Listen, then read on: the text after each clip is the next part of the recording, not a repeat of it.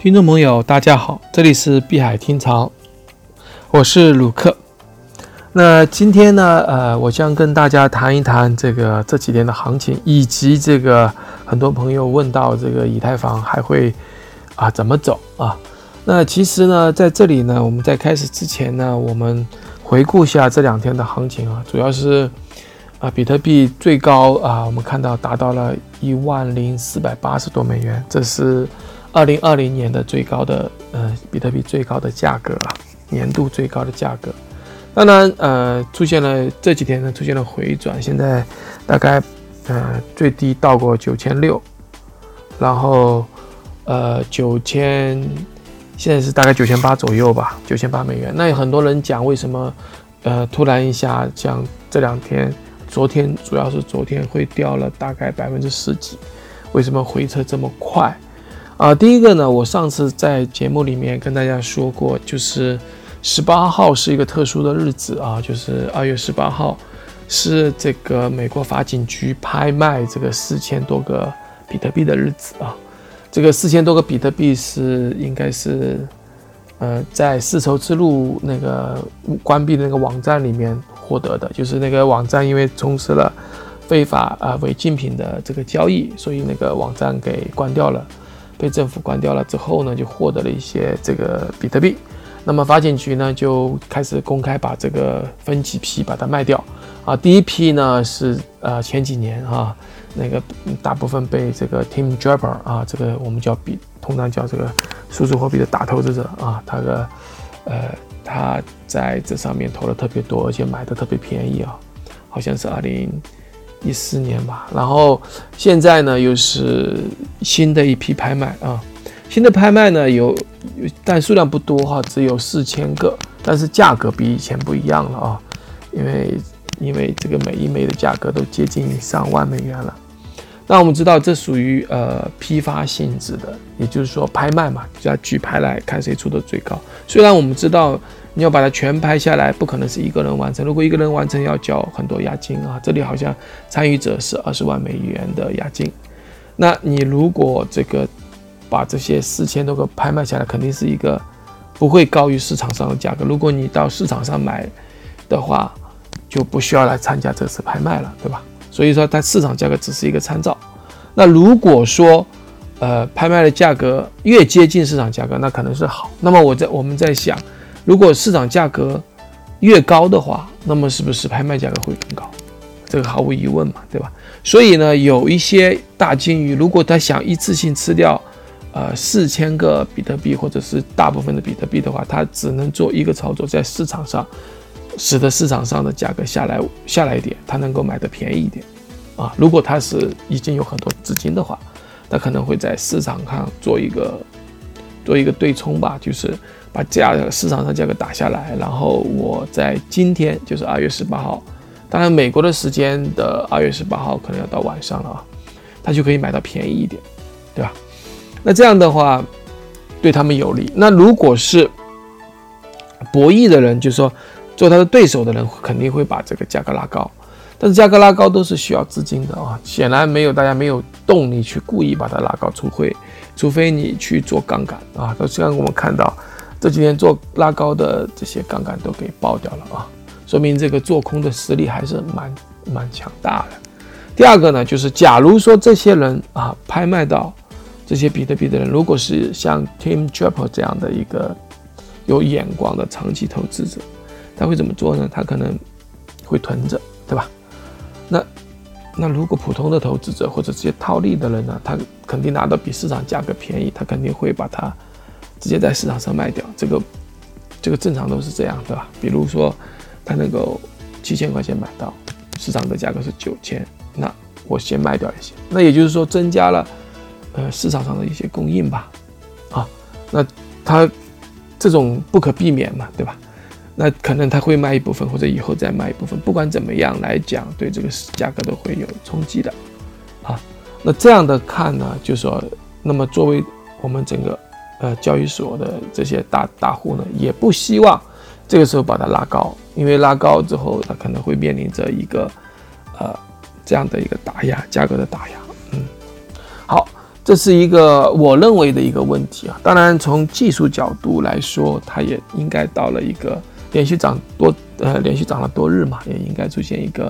啊我们说价格纠正的时候。当然，另外一个呢，就是啊，大家说那是不是因为这样会回调到很低呢？啊，我也觉得不大可能啊。第一个呢，就是嗯，其实在整个上涨过程中，不可能是呃，就是今年这样的一个行情，牛市的行情，因为比特币减半，不可能一一步到位嘛，它中间需要一些震荡、洗仓啊，去把那些不坚定的人把它。震下来，那这样的一个，这这个装的意图是很明显的。当然，还有一种可能呢，就是，呃，我们发现就是，不光是比特币涨，它其实，呃，在整个这个一个月的行情里面，就是我们叫做竞争币或者叫山寨币呢，它的涨幅其实比比特币大多了。你比如说竞争币之一啊，以太坊啊，涨了将近离它最高点将近百分之啊一百一十多吧。甚至更高啊！这个我们也去从哪一个点开始算，也就是说很多币都翻倍了。那比特币并没有涨这么多，那也就是说很多人到了高位的时候呢，很多人会把获利的比特币抛掉，去买还没有启动的其他的一些竞争币。所以竞争币，呃，这个的崛起啊，来自于就是说在比特币还没有决心往上走的时候，大家换仓，对吧？那这里面，我们很明显的知道，比特币的资金是最大的，但是因为这样的一个行为呢，呃，这个山寨币起来这样的一个行为呢，使得比特币的占比呢就减少了。我们知道，在去年，二零一九年，比特币的占比当大概高的时候达到百分之八十到九十，呃，现在已经掉到百分之六十多，说明比特币的这些投资者很多已经把把这个币换成了其他的币，比如说以太坊。那么接下来呢，我还是要强调一下以太坊啊。以太坊其实呃，很多人不明白为什么最近表现的这么出色哈。其实其实它在呃整个发展过程中，其实没有 EOS 那么高调，也没有波长那么呃这个会营销。那么以太坊为什么啊在 这个呃最近这一个月表现这么好呢？啊，那价格翻了一倍呢？实际上，第一个跟它啊，就是价格被低估有关，啊，所谓的价格被低估，以前的很多项目方因为在呃这样的一个呃一八年、一九年两个这样长的时间的熊市啊，很多项目方都把自己货囤来的这个募集来的以太坊都把它卖掉了，也就是说，呃，流动性没有那么多，都分散掉了。第二个呢，就是。啊，它对比特币的比，其实在今年一月初是可能是历史上最低的了，啊，因为比特币涨得到上万美元了嘛，对吧？那以太坊原来是十比一的最高的时候，现在我估计只有零点零二、零点零三那个时候那个样子，所以差得太远了。当然，呃，以太坊啊，这个只是说这个。这个占比，但其实还是有它的基本面的因素的。就是说，整个一九年呢，就是是以太坊快速发展的一年啊。嗯，我说的快速发展呢，主要是指这个，啊，就是它在，啊，我们叫 DeFi，就是 Decentralized Finance。那这一块是指什么呢？就是去中心化金融的意思。去中心化金融呢，使得这个以太坊呢，这个，呃，就是在用途上。比较落地了啊，但是第一个可以啊，就是怎么讲呢？就是它可以在这个，我们知道金融它一般来讲都要呃第三方哈或者权威机构，那 DeFi 呢是去中心化了，通过智能合约来实现这个借贷啊或者这些质押的这些这个作用。那 DeFi 呢在整个一年呢，去就是大概已经啊突破了这个这个占用的这个资金呢，就是已经将近十亿美元啊。那么在这个这个领域里面，这个非常得到认可了。呃，著名的这个呃一些投资者啊啊，比如说 Since。Tik 啊，他这个创始人他就说，以太坊将这种传统的 APP 复制到去中心化平台的想法，终于跨越了鸿沟，达到人们能够理解的程度啊。这个人还继续说啊，这个这个创始人叫 One Week War Week，他说啊，一旦你开始发掘，你会明显发现，以太坊上发了很发生了很多事情。他，当你把它与与比特币之类东西相比的时候，你会发现它大了几个量级，它是一个宝贵的资产。其实这种说法呢，其实是呃，不管怎么样，其实是一种呃呃称赞吧。但实际上呢，我们来看啊。这个华尔街对这个呃这个以太坊的认可，其实最直接的我们要看以太坊信托啊，以太坊信托是灰度公司啊这个研发的啊一个产品啊，它的一个研发的一个投资产品。我们知道灰度啊叫 Grayscale 这家公司最早它是有这个罗斯柴尔的背景的啊，它最早做的是比特币信托基金啊，当时比特币最火的时候那个。溢价是百分之一百一，啊，一百一十，当时就是相当于说证券化产品吧，就是因为我们通常买的，呃，这个这种这种信托产品，投资信托产品呢，就是是可以用现金买，然后呢，它加入了一个证券化，那我们去买比特币，它是没有信托化的，就是说它没有名字嘛。就是你买了就是你的，就是你有个私钥就是你的。但是信托化的投资产品它有什么作用呢？它就是标明投资者是你，对吧？然后呢，它它把它打成一个捆以后，把它切成很多份啊，就像买股票一样啊，它相当于说你等于你 secularized 的，或者是说你这个证券化的一个东西。那嗯，看打成多少份嘛哈，就算就是说你。比如说这个以太坊信托啊，它以太坊的信托呢，它这个呃分成啊，这个我看一下啊，这个原来以特比特币是十份，这个是是一百份啊，这个是一百份吧？我看一下啊，好像我看一下查一下，哦，这是十份啊，也是十份，就是什么意思呢？呃，就是它一个。以太坊信托就是相对于十分之一个以太坊的价格啊，那这是再加上证券化啊，那正常来讲，比如说现在的以太坊的价格是呃二十九美元，对吧？啊，二百九十五美元，那它切成十份的话，应该是二十七或者是二十九，对吧？呃，分成十份嘛，但市场上的价格最高到过一百美元。那么这是，这也就是说百分之三百了，对吧？那么现在呢是百分之一百一，也就是说他们这个他们这个股票呢属于 OTC 啊，就是场外交易的，就是不是那种，就是应该叫场外交易所吧，就是 OTC 啊，这种交易所的价格呢就是将近将近逆价了百分之一百亿到，现在是百分之二百啊，百分之二百二啊。那这样的一个情况，呃，就是说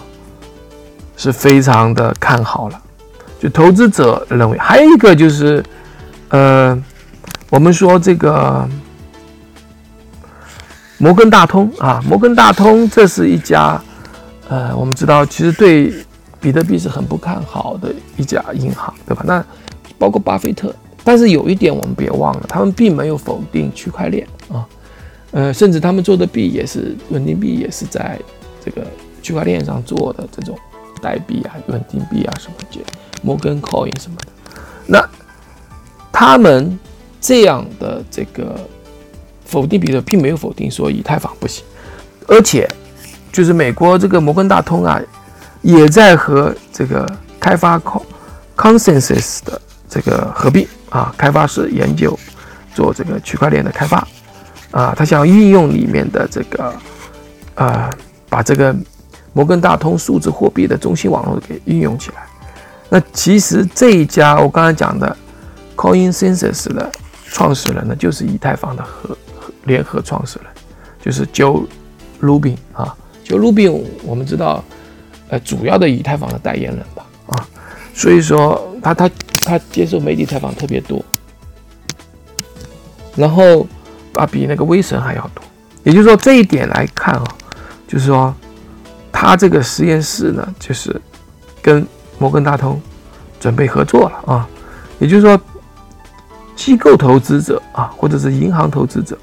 对于这个以太坊还是比较看好的。还有一些研究机构啊，比如说圣何塞州立大学发布一一项这个研究报告啊，他考考察了单日以太坊作为对冲分散投资避险资产的潜力。他主要研究了一七年十二月到一八年的十二月份，就是整整一年的间这个数据。他说啊，以太坊加密货币是针对美国股市和黄金市场的一种对冲工具啊。此外，以太坊作为黄金市场的避风港，当货币市场受到关注时，我们记录到以太坊是美元的分散投资工具。那么，不管怎么样讲啊，叫机构投资者，第一个就是实实际行动，也愿意支付百分之二百二的溢价来购买以太坊信托产品。第二个，也愿意跟以太坊的实验室进行合作。第二、第三，以太坊的去中心化啊，这个去中心化。金融 DeFi 呢也取得了很大的进展啊，比如说它的压就是已经突破了十亿美元，然后很多的以太坊的流动性也锁住了，所以从整这些这些因素来看啊，以太坊都是比较利好。当然，我们再从它以太坊自身来讲啊，它也有生机减产，然后呢，也在这个呃马上要出就是所谓的二点零啊公链啊，这几天正在开会。就是这个开会，我们知道，就是这个被讨论的会比较多，就市场的热度会比较强，所以呢，近期来看，啊，以太坊对投资者的吸引力是在是在加强的。那那我们回过来再说，在很多人愿意把比特币换成了其他资产，比如说以太坊资产啊，这个被低估了的资产，所以呢，会造成这个以太坊出现一个。很好的一个上涨，当然，以太坊也有上涨的阻力啊。据说啊，在四百四十美元左右。如果它突破了这个位置的话，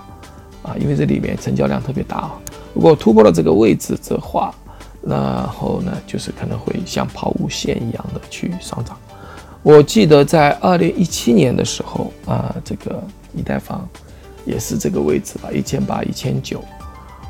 一二零一七年的十一、十二月份，然后呢，短短的一个月的时间啊，啊，一个一个多月的时间，以太坊就上了一万美元啊，一万人民币啊，一千四百多美元啊，一千四百多美元，就是涨幅是非常惊人的。那么，这是我觉得呢，大家要注意的地方啊，啊，注意的地方。当然，呃，投资这只会做一个投资的一个参考，并不是说它一定会这么走，对吧？然后呢，我要说的是，接下来呢，这个，呃，很多人关心的就是说，那，呃，这个，这个股票市场也起来了啊，那这个，呃，所谓的加密货币还是不是这个投资的避风港呢？嗯，我认为，呃，疫情在中国是比较。到了一个关键的时候，或者说是一个濒临到一个这个测试，这个压力到了一个顶点啊！如果这个就像一个气球一样吹吹满了，如果如果控制不住的话，就是可能会把它吹爆啊！就是就是我们叫失控状态。那这个时候呢，国内的投资者可能会去疯狂的啊去换美元。呃，因为换美元是有压力的，是或者是说有这个限制的，他们可能会去选择美元的加密货币，比如 USDT，或者是比特币，或者是以太坊，啊，这是有可能的啊，因为这个方向上是很少监管的嘛，其他的你是没办法。那你这些投资者会不会去投资黄金呢？也可以，但是鉴于黄金你不要出门去买嘛，对吧？这个不是很方便。呃，不管是纸黄金也好，你需要去填一个什么合约啊什么的，呃，不是很方便。所以呢，家里买就是你可以通过银行转账，啊，就是加进入交易所，啊，我们的这个 OTC 行外交易是非常的活跃了，非常的这个足够去吃吃呃接下这个市场。也就是说，很多人会慢慢的转向这样的一个市场。那至于有些人说，那会不会去买房地产？呃，我认为，嗯，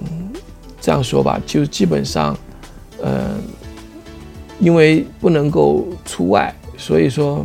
买股票、买房地产，啊，买买房地产可能性就不大了啊。买买房地产还有个危险，就是因为我们城市的房产房子都比较集中。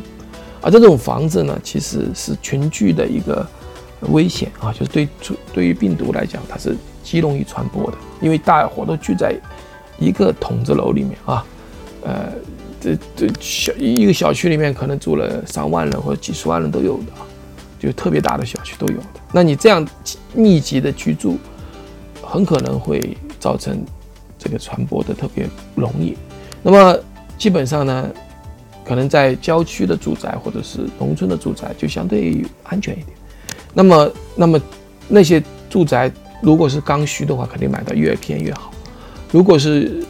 如果你要是想呃为了上涨的话，肯定最近是没有上涨空间的，因为呃没有需求啊。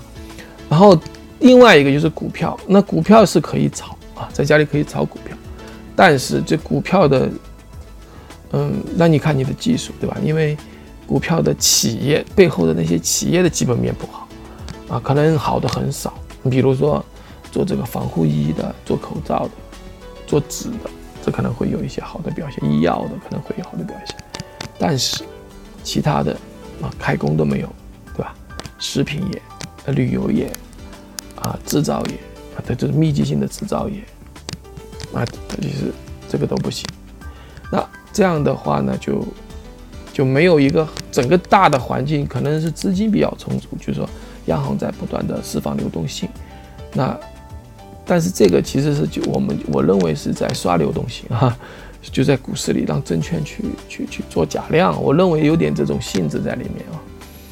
但并不是真正的需求，没有很强的投资热情。所以说，大家可能关注的是自己的身体健康。所以呢，股市也不会去投啊，股市投的可能性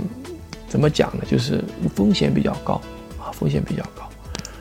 那么，那么也因为啊，就是因为跟美国的这个贸易贸易战啊，也会影响这个对股市股票投资的热情。因为如果跟美国谈的不好或者谈崩了，呃，就比如说要求降低这个顺差啊。呃，出口要减少，或者是说进口要增加，那这样的话外汇存底减少，那么人民币也有贬值的压力。嗯，所以说不管怎么样讲，其实换一个不相关的投资会比较强。也所谓的不相关，只有黄金或者是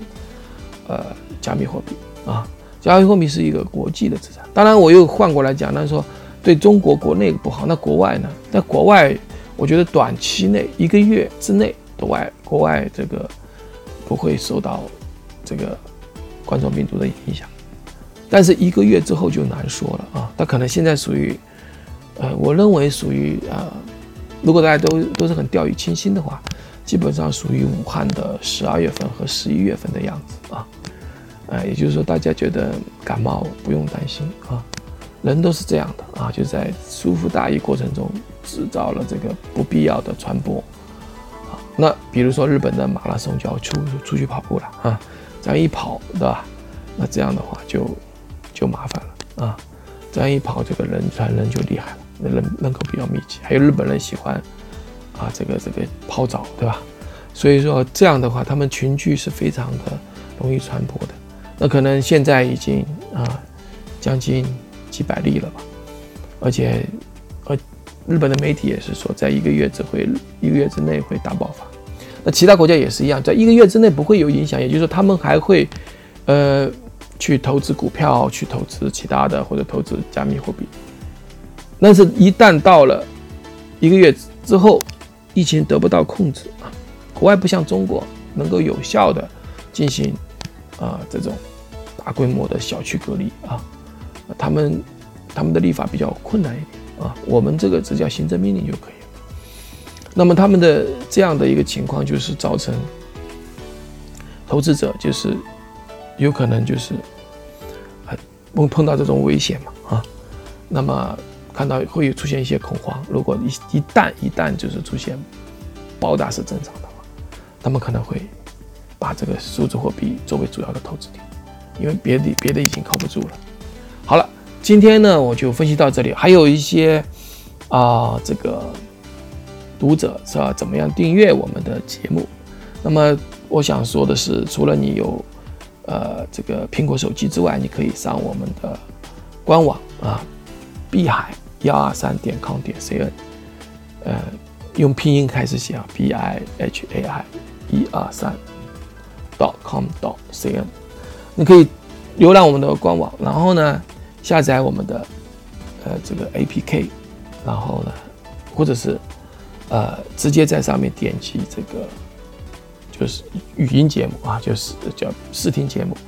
里面会有啊我们的最新的这个节目。嗯，还有当然你有苹果手机也很好，你就下载一个播客啊，播客就可以。呃，苹果播客它会每次节目一上传之后，每次就会嗯就会自动的刷新。啊，希望大家能够关注我们啊，希望大家在这个疫情的这个关键时刻啊啊。呃，这个保护好自己，注意自己的卫生，啊，健康平安。